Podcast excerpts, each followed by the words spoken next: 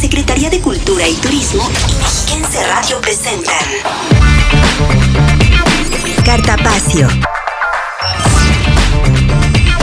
Promovemos y difundimos el quehacer cultural, deportivo y turístico. Cartapacio.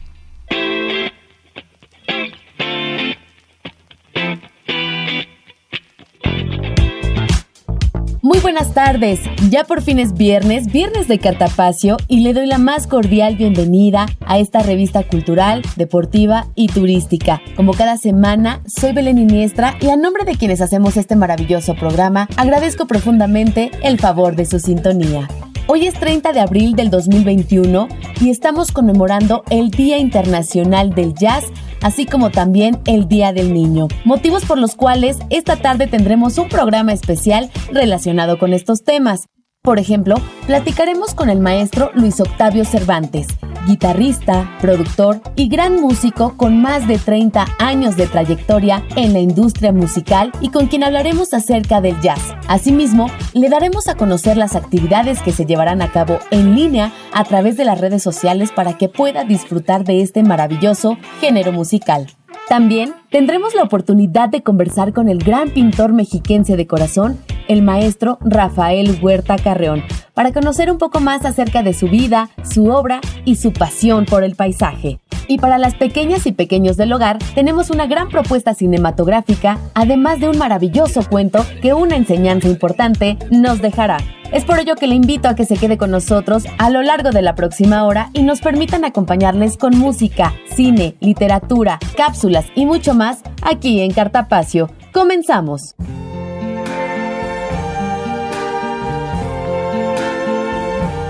I see trees of green, red roses. I see them. And I think to myself, what a wonderful world. Propuesta musical. I see skies of blue and clouds of white. The bright, blessed day, the dark, sacred night. And I think to myself, what a wonderful world.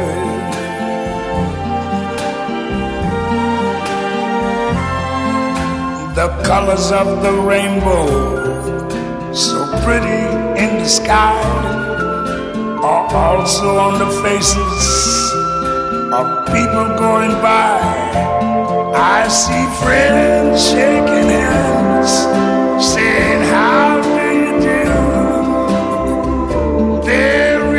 saying, I love you. I hear babies cry. I watch them grow. They learn much more than I never knew. And I think to myself, what a wonderful world.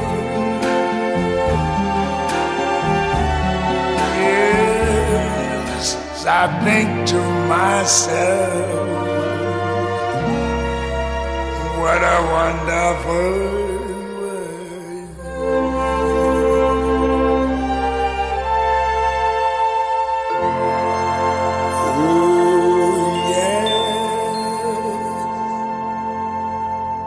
Esto que usted escuchó es What a Wonderful World en la voz de Louis Daniel Armstrong, quien fue un trompetista y cantante estadounidense nacido en Nueva Orleans el 4 de agosto de 1901. Se trata de una de las figuras más innovadoras de la historia del jazz que gracias a sus habilidades musicales y su brillante personalidad transformó este género musical en una forma de arte popular. Esta canción describe la delicia del cantante por las cosas simples de cada día y mantiene un tono optimista con esperanza en el futuro. Louis Armstrong es la propuesta musical de esta tarde en Cartapacio en el marco del Día Internacional del Jazz, esperando que sea de su agrado. Queremos ser tus amigos. Facebook, Cultura Edomex.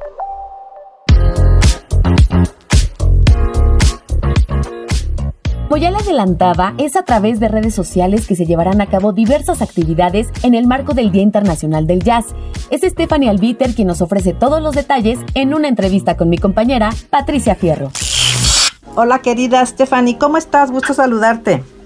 Hola, qué gusto saludarles. Oye, pues qué amable. Mira, contentos buscándote para que nos compartas en este Día Internacional del Jazz. ¿Cuáles serán las actividades que tendremos para celebrarlo y en qué modalidad serán? Muchísimas gracias. Les voy a contar un poquito y también los voy a invitar a todas y a todos a que nos acompañen justo a las actividades en este marco del Día Internacional del Jazz. Empezamos a las 11 de la mañana con un concierto del jazz al alma con la banda Zapilopochtli Jazz Band. Son buenísimos, son mexicanos, son originarios del Estado de México y nos van a presentar un poquito más de esta parte de jazz clásico. Ellos nos van a presentar los sonidos de, este jazz clásico. De verdad, no se lo pueden perder. Recordarles, antes de seguir con la invitación, que todas las actividades son eh, transmisión en línea. Nos pueden encontrar, ya saben, en redes, tanto la transmisión de los conciertos, que son estrenos totalmente en vivo para quienes nos siguen, tanto como la mesa de diálogo, que ahorita les voy a contar un poquito más. A las 2 de la tarde tenemos el concierto Winter of Summer, que ese es de Dana Garay, una chica mexicana, cantautora,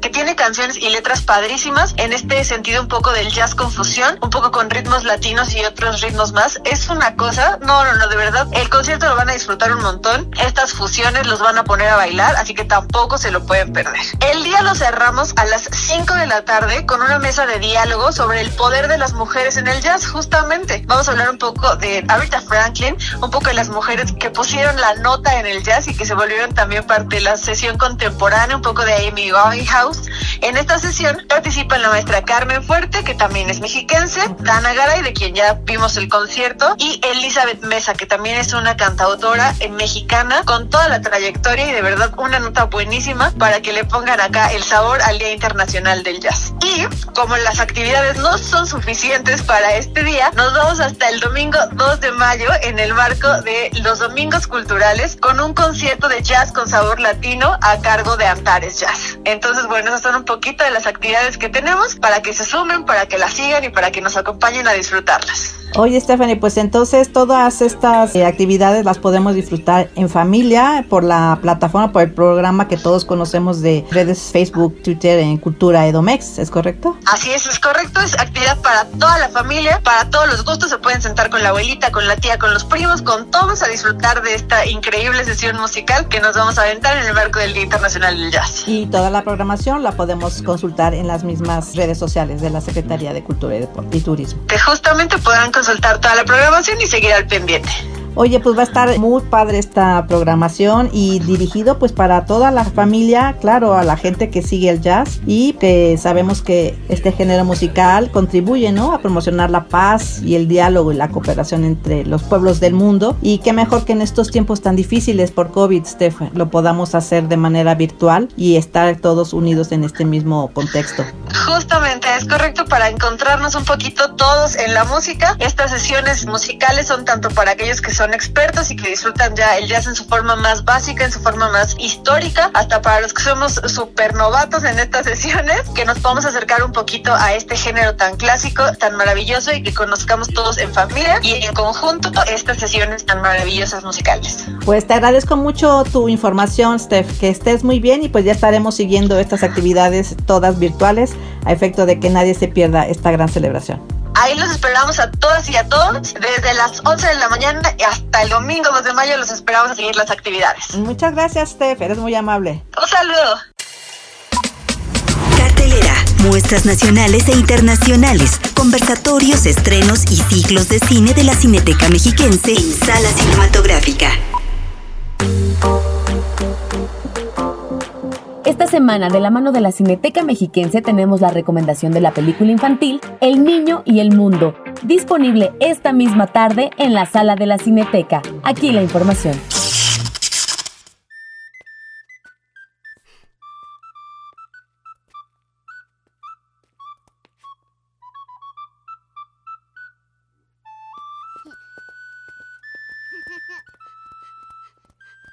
Hola, soy Itzel Rangel y en esta ocasión, a propósito del Día del Niño, les platicaré de la película El Niño y el Mundo.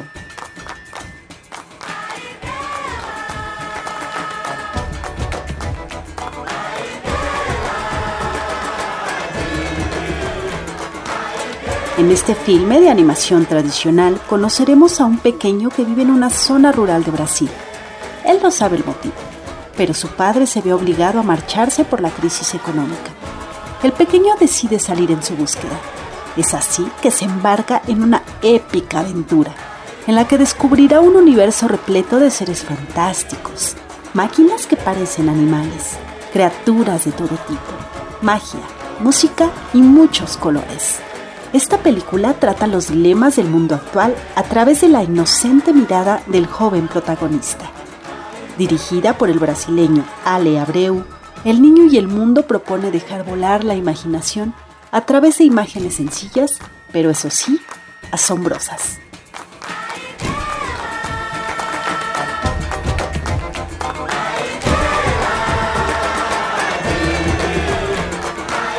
Si deseas saber más de nuestra cartelera, la puedes consultar en nuestra página web cineteca.edomex.gov.mx o en nuestras redes sociales, Facebook, Twitter e Instagram. Búscanos como arroba Cineteca Mexiquense. Soy Itzel Rangel y esta fue la recomendación de la semana.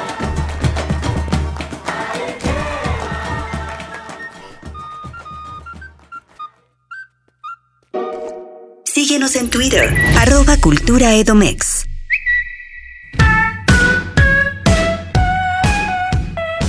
Y es momento de llamar a las niñas y niños de la casa, ya que tenemos un gran cuento a cargo de nuestra amiga Guita Cuentacuentos, denominado Oso Mauro quiere un abrazo. Las y los invito a escucharlo. ¿Ustedes hay veces que les se ha levantado con ganas de algo? Como, no sé, un helado de chocolate o han querido uno un pastel de, de fresa, no sé. ¿Se han levantado alguna vez con antojo de algo? A mí me ha pasado muchas veces. Y a nuestro amigo de este cuento también le pasó. Él vivía en el bosque, en lo más profundo de una cueva. Una mañana ¡ah! se levantó, bostezó. A ver, bostecen chicos. ¡Ah! Y dijo, oh, tengo ganas de algo. Tengo ganas de un abrazo. Sí, un abrazo. Él era el oso Mauro. El oso Mauro tenía ganas de un abrazo, pero no de cualquier abrazo. Él quería que su abrazo fuera grande, fuerte y muy suavecito. Oh, sí, sí, abrazo, abrazo grande, fuerte y suavecito. Abrazo, abrazo, abrazo. Así que el oso Mauro se levantó de la cama, se puso guapo, se quitó la pijama, porque los osos cuando duermen usan pijama como nosotros.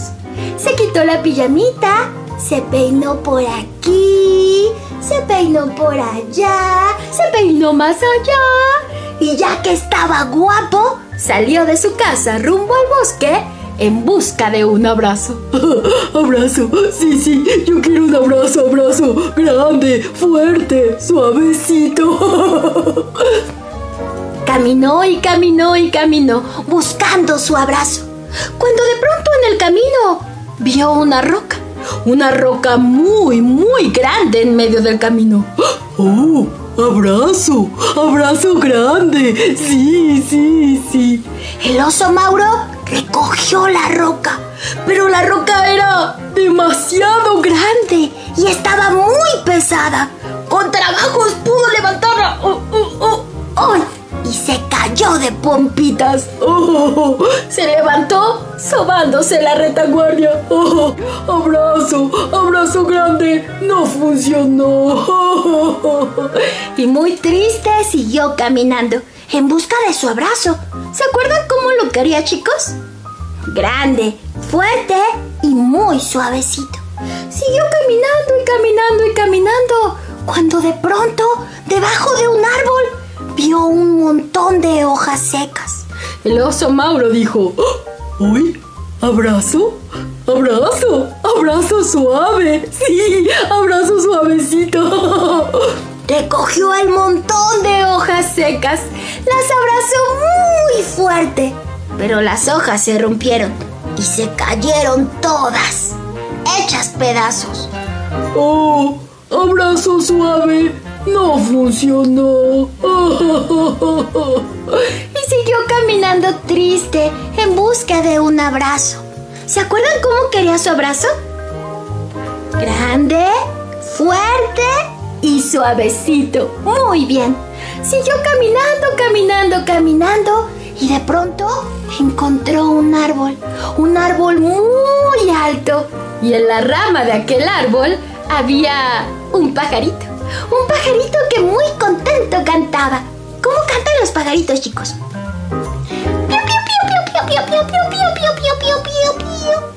El osito Mauro miró el árbol y dijo, oh, abrazo, sí, abrazo, abrazo, suavecito, sí, yo quiero un abrazo. Subió al árbol muy despacito y estaba allí el pajarito. Alzó el bracito para atraparlo y darle un abrazo. Pero cuando el pajarito vio al oso, alzó sus alitas y se fue volando muy lejos de ahí. Oh, abrazo, abrazo ya no está. No funcionó. El oso Mauro siguió caminando, buscando su abrazo fuerte, suavecito y muy grande. Oh, mi abrazo. Siguió caminando y caminando y caminando. Y mientras caminaba, vio que había un hoyo en el piso. Metió la mano en aquel hoyo y sintió algo suavecito, muy suavecito, con unas orejas largas y una colita redondita y suavecita, esponjadita. ¿Saben qué era? sí, exacto, era un conejito. El oso Mauro sacó al conejito. El conejito miró al oso y él le dijo, abrazo, sí, abrazo grande, fuerte y suavecito. El conejito entonces le respondió, no, no, no, no, no, espera, espera, osito, mírame, date cuenta, estoy muy chiquitito. Si tú me abrazas, me vas a aplastar todito. Y yo no quiero ser un conejito apachurrado. No, no, no, osito. Déjame por favor en el suelo, que yo te voy a guiar a donde vas a encontrar tu abrazo perfecto. Oh, está bien. El oso Mauro dejó al conejito en el piso y juntos caminaron los dos. Atravesaron el bosque, caminaron durante un buen rato, hasta que llegaron a una cueva. Ven, osito, sígueme, vamos a entrar a la cueva. Entraron a la cueva, caminaron despacito, despacito, despacito. Y cuando habían caminado un buen tramo, el conejito le dijo, Mira, osito, yo ya no puedo seguir adelante. Lo siento, tendrás que seguir tú solito. Aquí te dejo. Adiós, adiós. Se despidió y se fue. Y el oso Mauro siguió caminando adentro de la cueva en busca de su abrazo. Cuando de pronto escuchó un ruido, un ruido muy grande, algo así como... ¡Oh! Sí, era un bostezo. Un bostezo de oso. El oso Mauro siguió caminando y aquel ruido se volvió a escuchar. ¡Oh! ¿Saben quién era? en el fondo de la cueva estaba nada más y nada menos que la mamá del oso Mauro, la mamá osa que lo esperaba con los brazos abiertos. El oso Mauro dijo, oh, abrazo, abrazo, abrazo. Su mamá lo abrazó muy, muy fuerte. Y era, sin duda, abrazo perfecto. Un abrazo grande, un abrazo fuerte y muy suavecito. Y es que, es verdad chicos, no hay abrazo más bonito que el abrazo de papá, mamá o de las personas que nos aman tanto.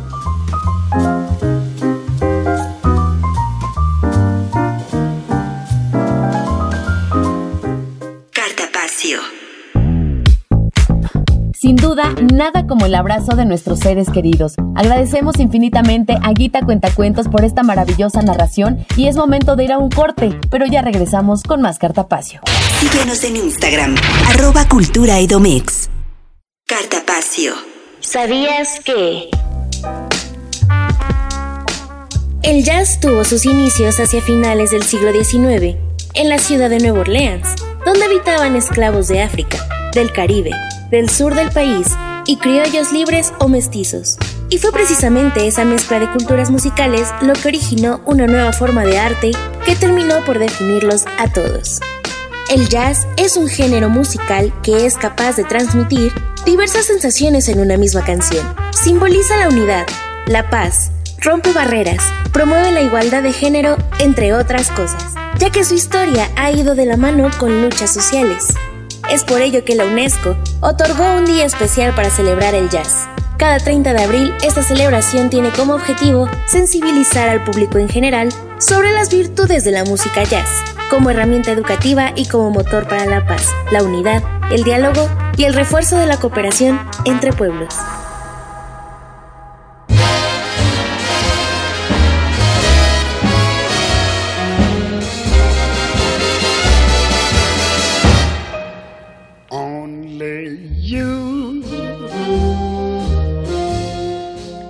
Make this world seem right. Only you can make the darkness bright. Only you and you alone can thrill me like you do and fill my heart with love for only you. Baby, only you can make this change in me. For it's true. Propuesta musical. You are my destiny.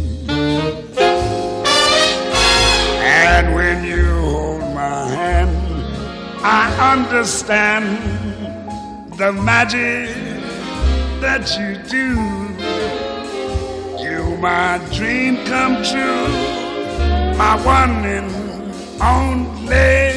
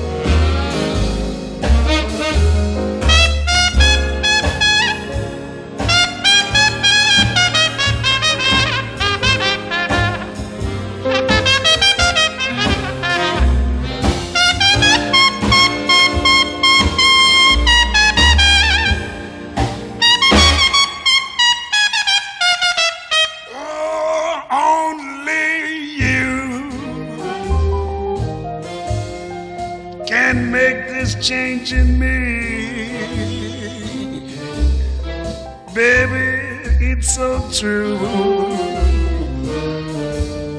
You are my destiny. When you hold my hand, I understand the magic that you do. Baby, you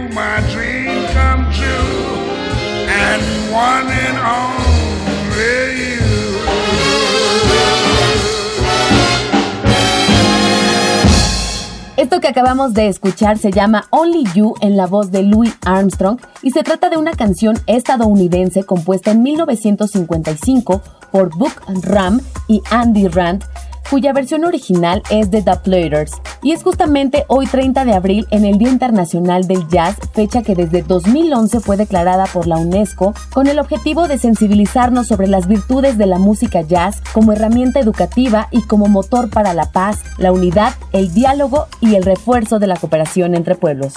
La música y voz de Louis Armstrong es lo que estaremos escuchando a lo largo de nuestro programa, esperando la estén disfrutando. Síguenos en Twitter, arroba Cultura. En la charla con... Amigos de Cartapacio, muchas gracias por continuar con nosotros. Ahora quiero compartirles que hacemos un enlace vía telefónica con un extraordinario artista plástico, pintor del paisaje mexiquense, y me refiero nada más y nada menos que al maestro Rafael Huerta Carreón, a quien saludo con muchísimo gusto esta tarde. Maestro Rafael, ¿cómo se encuentra? El gusto es mío y me encuentro muy bien, gracias a Dios. Aquí en mi estudio trabajando un ratito, haciendo adobes mientras descanso. ya me imagino. Pues muchas gracias por este espacio que nos abre, estimado maestro. gracias a ustedes. Y bueno, pues me gustaría iniciar esta charla justamente preguntándole cómo es que usted decide en algún momento dedicarse a la pintura.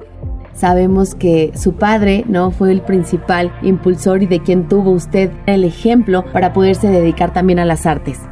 Sí, por supuesto, pero yo creo que nací para pintar porque a pesar de que mi padre fue un pintor taurino, dibujante taurino más que nada porque no era, no era un pintor eh, en el sentido de la palabra, dibujaba muy bien, de una pluma extraordinaria, sí. ya alguna gente conoce algunas obras de él, y aunque ya no vive, bueno, pues yo creo que en los genes me transmitió el deseo de representar la naturaleza, solamente que yo no a través de la tauromaquia, sino a través del paisaje mexicano y mexiquense ahora. Ahora sí que el arte ya estaba en su hogar, maestro Rafael. Sí, estaba, estaba en mis venas, sí, ya venía. Platíquenos también un poquito acerca de, de su infancia, ¿no? ¿Cómo fue? Sabemos que usted no es oriundo del Estado de México, más bien es mexiquense de corazón. Esa frase la dijo alguien muy importante que en su momento me pareció muy, muy acertada la frase. No soy mexiquense de nacimiento, pero sí de corazón. Yo nací en la Ciudad de México, Belén, pero a los 11 años me llevaron al Estado de Hidalgo por fortuna para mí me llevaron a un lugar privilegiado que por boca de la biógrafa más importante que tiene el maestro José María Velasco, que es su bisnieta, la doctora Altamirano Piolet, ¿Sí? y coincidimos ambos que la obra más importante o más hermosa que pintó su bisabuelo, el maestro José María Velasco, fue la hacienda de Chimalpa. Y por azares del destino, porque ya estuvo como predestinado para algo, me llevaron exactamente a ese lugar a vivir, sin conocerlo yo, sin haber ido nunca. Y había sido también el hogar de mi padre, la misma hacienda de Chimalpa que pintó el maestro Velasco.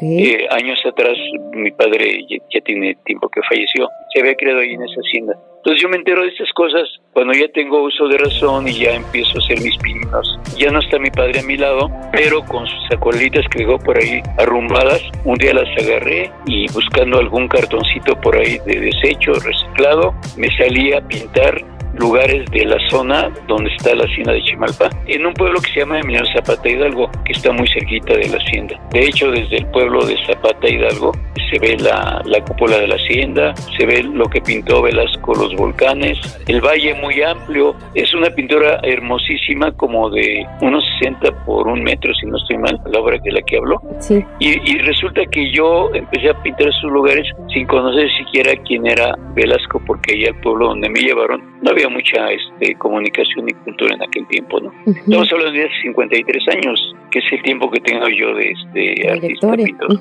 Sí. Qué increíble, maestro. Así que de manera natural también se dio el paisaje para usted. Así es, así es, porque sí sabe todo el mundo que soy autodidacta. O sea, yo les comento de broma que sí fui a la Academia de San Carlos, pero no entré. A, diferencia de maestro Velasco, que fue, aparte de estudiante de la Academia, después fue profesor de paisaje en la Academia de San Carlos. Sí, qué extraordinario. Y sobre todo esta parte autodidacta, maestro, porque de verdad su trabajo es impecable. Ya también lo habíamos platicado en alguna oportunidad, ¿no? Ya 53 años de trayectoria, tantos reconocimientos, tantas exposiciones, tanto en el Estado de México como en el país y más allá de sus fronteras. Hemos visto también su obra en importantes lugares. Maestro, la verdad es que qué orgullo que pueda ser usted parte del Estado de México y de este legado tan importante que tenemos, que hoy podemos apreciar también en el Museo José María Velasco aquí en la capital mexiquense. Así, así es, este, ven, como presunción le voy a decir que estamos a punto de inaugurar una sala que llevará mi nombre. De hecho, ya la sala ya tiene el nombre, en letras doradas, ya está abierto al público, pero estamos, creo que el mes que entra, de inaugurarla. Y entonces estoy feliz de haber decidido hace 35 años ya o casi 36 eh, llegar a vivir a la, a la ciudad de Toluca, con su precioso, preciosísimo nevado que me encanta. Sí, que vaya que también lo podemos admirar en sus obras, maestro. Sin duda, su casa aquí también ha hecho su familia, ¿no? Platíquenos un poquito también de esa parte. Así es, ya mi esposa es de aquí de Toluca, Mis hijos ya nacieron aquí, Debo decir que tengo hijos más grandes de mi primer matrimonio, pero mi esposa actual es toruqueña y pues mis hijos también, mis tres hijos también lo son. Pues un gran privilegio y me siento muy contento haber decidido buscar fortuna en, en la bella Toluca y creo que fue el mejor lugar que pude haber elegido. Sin duda ninguna, maestro. También me gustaría preguntarle acerca del Museo José María Velasco. Me parece que también es como su segunda casa, ¿no? Porque también ahí ha impartido talleres bien importantes y ha sido usted también un referente para esas nuevas generaciones que quieren dedicarse a la pintura y sobre todo al paisaje. Sí, siempre que tocamos este punto, ven, hago alusión a que cuando recibí mi Estado de México 2013, ¿Sí? bueno, yo pensé que el reconocimiento que está escrito, bueno, lo que viene impreso, iba a hablar de mi trayectoria como pintor, pero me llevé la gran sorpresa, agradable sorpresa, de que hacen alusión ahí a las múltiples generaciones de pintores que he sacado a través de los casi 17 o 18 años que llevo dando el taller, casi ininterrumpido. Lo único que nos interrumpió ahora fue la pandemia, ¿no? Pero ya, ya, ya son 17 años de trayectoria y cada año se forma a veces de entre 15 y 17 o 18 alumnos, porque yo solicito siempre que no pasen de 10 para poder eh, darles la atención debida, ¿no? Pero resulta que se llena el curso antes de que le hagamos publicidad y cuando acuerdo ya son casi 20. Pero pues a través de estos 17 años, si multiplicamos por por 15 como promedio, pues son muchos, muchas eh, personas. Y llama la atención también, este Belén, voy a hacer este hincapié en este, este particular, que son gentes de todo tipo, amas de casa, señores retirados, profesionales retirados, jóvenes. No recibo niños porque no es un curso para niños. He, tenido el gusto de, enseñar a pintar a, señores de setenta y tantos años, pero aprendieron a pintar y, y, se fueron con muy gratos recuerdos por su trayectoria en el Museo Velasco, porque finalmente el premio para su esfuerzo de cada alumno de cada año es poder exponer en este museo tan bello de la ciudad que quiero tanto este a fin de curso. Entonces eso les encanta a la gente, eso les llama mucho la atención. Y qué satisfacción también para usted, ¿no? Poder ver que ellos también están logrando sus sueños. Pero puedo decir que la satisfacción es mayor cuando la gente ya es grande. Llegan a hacer obras que hasta la misma familia de ellos y la gente que va a ver la exposición de fin de año se quedan cautivados y admirados de cómo sí se puede aprender aún cuando se tenga ya muchos años de vida. Y no lo digo porque yo lo dé, sino porque el método que empleo es el que es el bueno, ¿no? Por supuesto. También por otro lado, me gustaría preguntarle qué significa para usted el maestro José María Velasco. Pues ni más ni menos que fue mi maestro espiritual, aun cuando yo empecé a pintar los lugares que él recorrió, porque también había yo vivido en la Villa de Guadalupe, donde él vivió, de cuando era yo niño viví. No pintaba yo, pero recorría los, los lugares del Cerro de Guadalupe, del Cerro de Tepeyac, el Cerro de Santa Isabel, etcétera, de los lugares donde el maestro hizo su, este, sus obras más importantes que se exhiben en el, en el Museo Nacional de Arte en la actualidad. No creo en el predestino que esté yo destinado a eso, pero hay algo extraño en que me hizo que yo recorriera los lugares que el maestro pintó 100 años antes y eso pues me llena de como de inspiración para poder seguir su huella ya con mi estilo propio, como lo han dicho algunos críticos, no pude continuar, ni pude, ni podré, ni podrá nadie igualar esa calidad de ese gran maestro del siglo XIX que no tiene igual, pero en base a su, su enseñanza a través de ir y volver a ir y observar y seguir observando y hasta la fecha embelezarme con sus obras y ver objeto por objeto, logré hacer una, una interpretación propia de su trabajo y después una adecuación con el mío, mezclado un poquito con lo que me gusta, que es un poquito el impresionismo, ¿no? Entonces, a la pregunta es que para mí significa el, el más grande pintor que me dio la inspiración para hacer lo que gracias a Dios ahora soy, también pintor, paisajista. Qué increíble maestro poder haber tenido esa fortuna, ¿no? De disfrutar esos paisajes, esa visión tal cual en algún momento la pudo haber tenido también el maestro José María Velasco. Maestro Rafael Huerta, ¿qué está haciendo por el momento? ¿En qué ha estado trabajando que nos pudiera compartir? En, lo que es mi pasión, el paisaje. De, de repente me encargan o hago retratos o hago a veces hasta toros como hacía mi padre. Ok. Pero sigo con, con el paisaje. El paisaje es mi pasión. El paisaje cuando tengo algún contratiempo durante el día y vengo a mi taller y me pongo a pintar, inmediatamente a los 15 minutos que ya empecé a trabajar un paisaje, estoy feliz, estoy hipnotizado y me sigo emocionando con mi trabajo como, como el primer día. Voy a morirme pintando un paisaje porque es lo que más me gusta. Estoy haciendo, en este momento estoy pintando un paisaje aéreo que ya se exhibirá en la sala que va a ser dedicada con mi nombre en el Museo Velasco. Me empezó a gustar mucho las vistas aéreas del maestro Velasco, pero no precisamente que las tomara como yo lo he hecho en helicóptero o en avión cuando voy de viaje. Eh, tomar fotografías y luego hacer una composición en el estudio. Tengo algunas obras del Nevado de Toluca, pero vistas a través de una vueltecita que me di en el helicóptero y que pude captar lugares que la gente no ve normalmente Así y es. que cuando ya lo ven pintado y en lienzos de, de gran formato es muy impactante, ¿no? A mí, a mí me encanta. Yo no concibo un paisaje eh, ni aéreo ni puesto en la tierra de tamaño pequeñito. Yo no concibo una miniatura del paisaje. Siempre lo concibo monumental. Como es el caso de la obra más grande que he pintado sin ser muralista, el eh, mural del Teatro Morelos, mide eh, 40 metros cuadrados y es algo que yo mismo me quedé admirado de que no cabe duda que si uno se propone lo puede lograr. Por supuesto. Yo lo menos que pude hacer, de hecho está pintado en módulos de dos y medio por cuatro metros Ok. para completar un total de 40 metros cuadrados. Ahí también le respondo qué siento por Velasco. Es un, un homenaje al más grande paisajista del siglo XIX de México, que en su momento eh, quien me lo encargó, que se fue el gobernador en turno, me pidió que quería unir el Valle de México con el Valle de Toluca. Es el Valle de México pintado por José María Velasco, la idea, ¿no? Y luego sí. el, el centro es el Valle de Toluca representado por el Nevado de Toluca y finalmente el primer plano nuevamente es una evocación de un paisaje grande de, de Velasco que llevó a París a exhibición y que la gente se quedó admiradísima y fue condecorado como caballero de la Legión de Honor 1877 aproximadamente creo que es la fecha entonces esta obra es el agradecimiento a la, a la gran este, inspiración que me proporcionó el maestro Velasco, sin conocerlo, por supuesto, más que a través de su obra. Una gran experiencia la que usted tiene y que nosotros podemos disfrutar afortunadamente. Así que también hacemos un llamado a la gente que nos está escuchando, no a la gente de Cartapacio, para que vaya al Museo José María Velasco, aquí en el corazón de la capital mexiquense, para que puedan disfrutar de estas maravillas del maestro Rafael Huerta Carrión. Pues estimado maestro, muchísimas gracias por el tiempo que hoy nos brinda. Más adelante, en algunas semanitas, estaremos nuevamente platicando con usted, si nos lo Con permite. mucho gusto, con mucho gusto. Justamente sí. para los detalles de la inauguración de esta sala en este maravilloso Sí. espacio cultural. Estamos esperando eh, fecha nada más ya, pero tengo entendido que será en mayo y también hago hincapié que ya está abierta la sala, o sea, ya la pueden visitar. Perfecto, pues ahí está hecha la invitación. Pues yo le público, agradezco sí. este, este tiempo que nos brinda y como le comentaba, seguiremos en contacto muy pronto. Con mucho gusto, Belén, y muchísimas gracias por la entrevista, eh, gracias por el tiempo también. Al contrario, muchísimas gracias a usted. Este es su espacio. Que tenga bonita tarde. Buena tarde, muchas gracias. Cartapacio.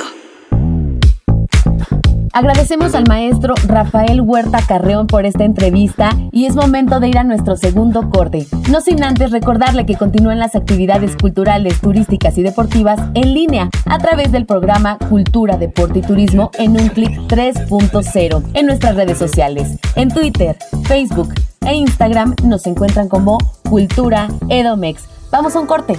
Ya regresamos con más Cartapacio. Sigan nuestras transmisiones en YouTube. Nos encuentran como Cultura Edomex.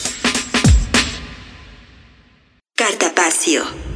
En la charla con... Y amigos de Cartapacio, muchas gracias por continuar con nosotros. Ahora quiero compartirles que hacemos un enlace vía telefónica con un extraordinario guitarrista, compositor, arreglista, productor, docente, con más de 30 años de trayectoria en la industria musical y aparte una voz autorizada para hablar justamente de este género maravilloso que es el jazz. Saludo con muchísimo gusto nada más y nada menos que al maestro Luis Octavio Cervantes.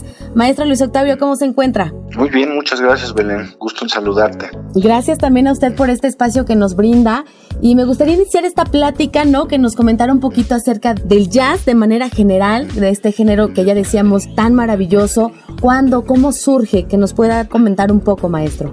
Pues surge a finales del siglo XIX, surge en Nueva Orleans, que es eh, importante decir esto porque era un puerto donde tenían influencia de muchas culturas. Tenían por un lado la cultura caribeña, tenían por otro lado la cultura afroamericana, tenían también inclusive la cultura latina, también desde, desde ahí nos tocaba ya el jazz. Y después surge el ragtime, que es una, una forma de música escrita que Scott Joplin era su principal expositor y de ahí empiezan a surgir los ritmos que se caracterizan en el jazz. Entonces es una mezcla muy interesante de, muchas diferentes culturas y también por las bandas militares, que eran bandas con metales donde, por ejemplo, la trompeta, los saxofones tenían una preponderancia. Sí, justamente también que nos pueda compartir un poco acerca de los instrumentos musicales específicos del jazz, porque existe de pronto no esa duda de cuáles sí pertenecen, cuáles no, o cuáles se fueron agregando, o cuáles fueron también los de una primera instancia.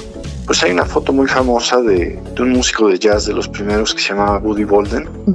Hay una tuba, saxofón, un clarinete y una guitarra, porque después la guitarra fue sustituida por el banjo durante algún tiempo. Okay.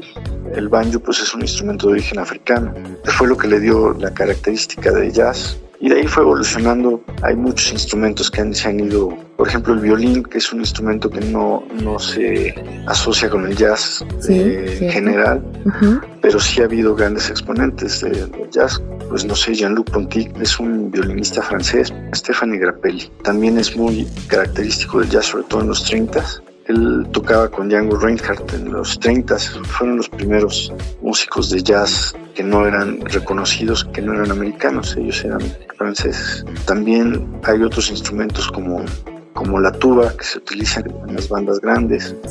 Por ejemplo, el clarinete que fue que tuvo mucha importancia durante los años 30. Benny Goodman es uno de los personajes clásicos de, la época del swing. El clarinete también tuvo su momento, el trombón en la época de Glenn Miller, en la época de las grandes bandas, tuvo su, su apogeo aunque el trombón se sigue usando en muchos estilos de jazz y muchos grupos de jazz. Sí, claro. Maestro, y platicando un poco más también acerca de usted, de su vida, de su trayectoria, porque también sabemos que fue fundador, ¿no? De algunas agrupaciones de jazz, por ejemplo, ¿Dónde está Fred? Que nos pueda también comentar cómo es que surge su inquietud o su gusto por este género. Pues básicamente por la improvisación. Okay. Yo desde que empecé a tocar, en, en un principio yo tocaba rock, y no me gustaba tocar exactamente como en los discos, sino siempre, siempre me gustaba meter mi cuchara y la improvisación fue lo que me, lo que me atrajo al, al, jazz por la libertad con la que se podía tocar y la libertad de expresión también, que es una cuestión de, sentirme cómo me estaba expresando. Entonces, en el jazz yo encontré esa, esa libertad y esa dinámica de, de poder improvisar. Por eso es por lo que me atrajo el jazz básicamente. Además de que los músicos de jazz siempre me parecían mágicos porque no me imaginaba de dónde podían sacar tantas ideas y tantas formas de expresión. Empecé poco a poco tocando desde muy joven de tocar con músicos reconocidos que me dieron la oportunidad de tocar con ellos, como por ejemplo Roberto Aimes, que es un excelente bajista y excelente músico que lleva pues, muchos años de trayectoria, y también por ejemplo con Fernando Toussaint, toqué, con él en, un grupo que se llamaba Palmera, tocábamos música original, ahí, ahí eh, tuve la oportunidad de experimentar y de aprender muchísimo.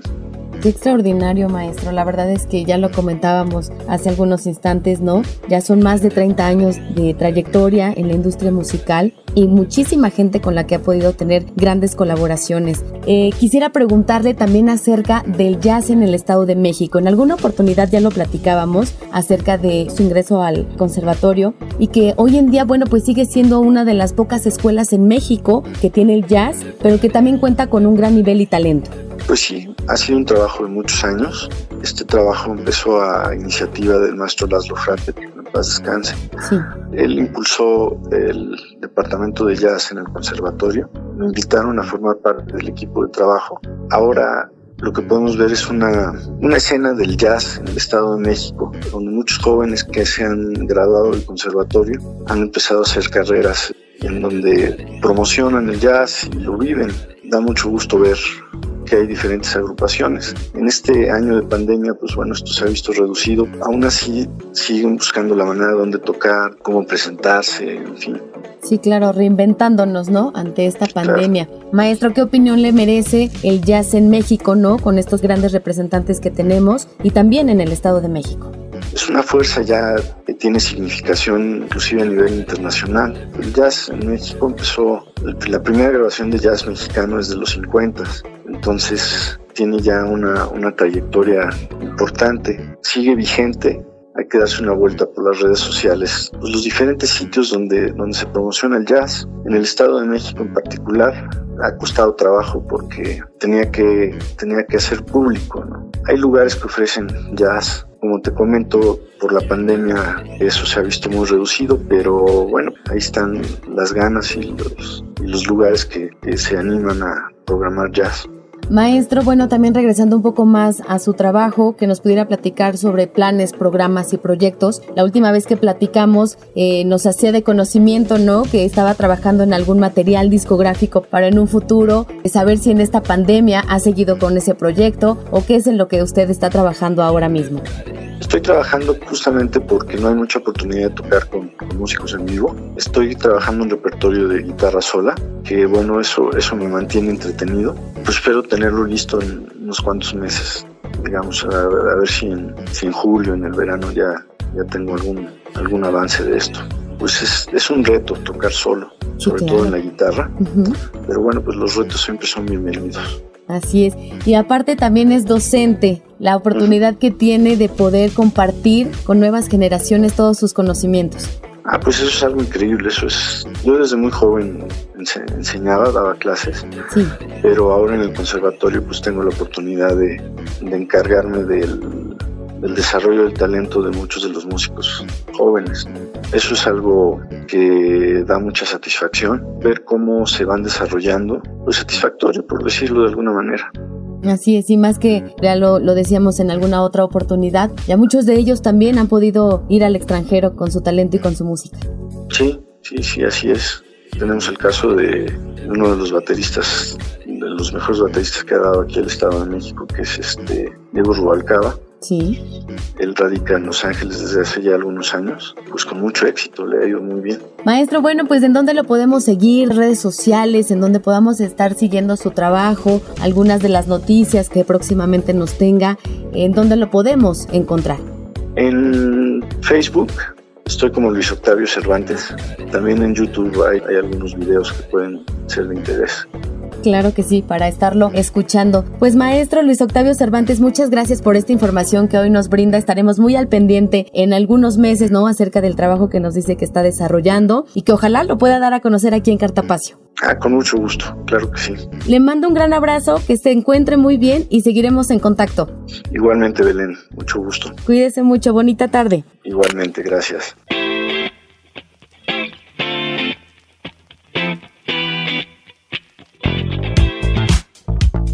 Y con esta entrevista hemos llegado al final de nuestro programa, no sin antes informarle que esta noche, en punto de las 20 horas en la sala Felipe Villanueva de Toluca, se llevará a cabo el programa 6 de la temporada 144 de la Orquesta Sinfónica del Estado de México, en el cual se contará con la presencia de 16 músicos en escena y con el regreso a la dirección del maestro Rodrigo Macías.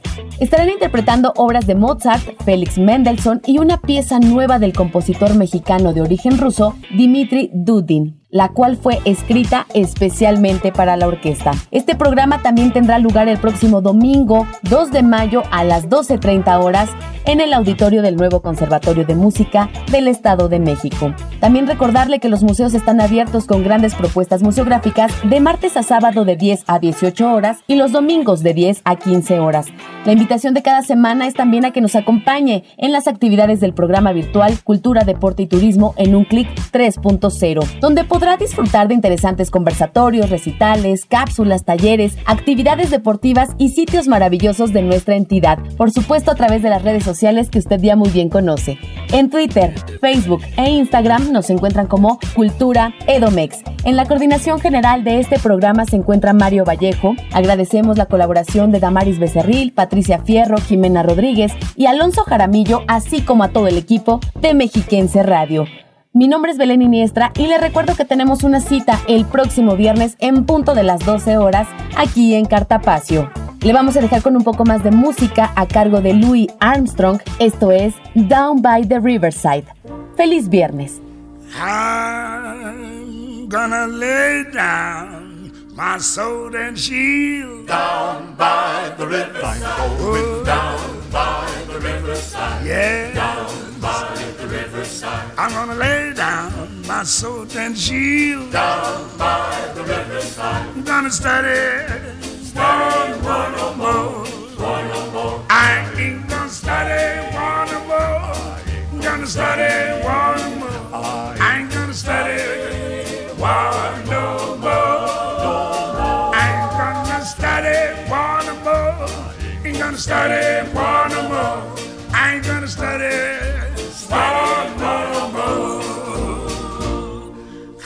I'm gonna lay down my heavy load down by the riverside. Oh. Down by the riverside. Yes. Down by the riverside. I'm gonna lay down my heavy load down by the riverside. I'm gonna study one more. more, one more. I ain't gonna study one more. Ain't gonna study one more. I ain't gonna study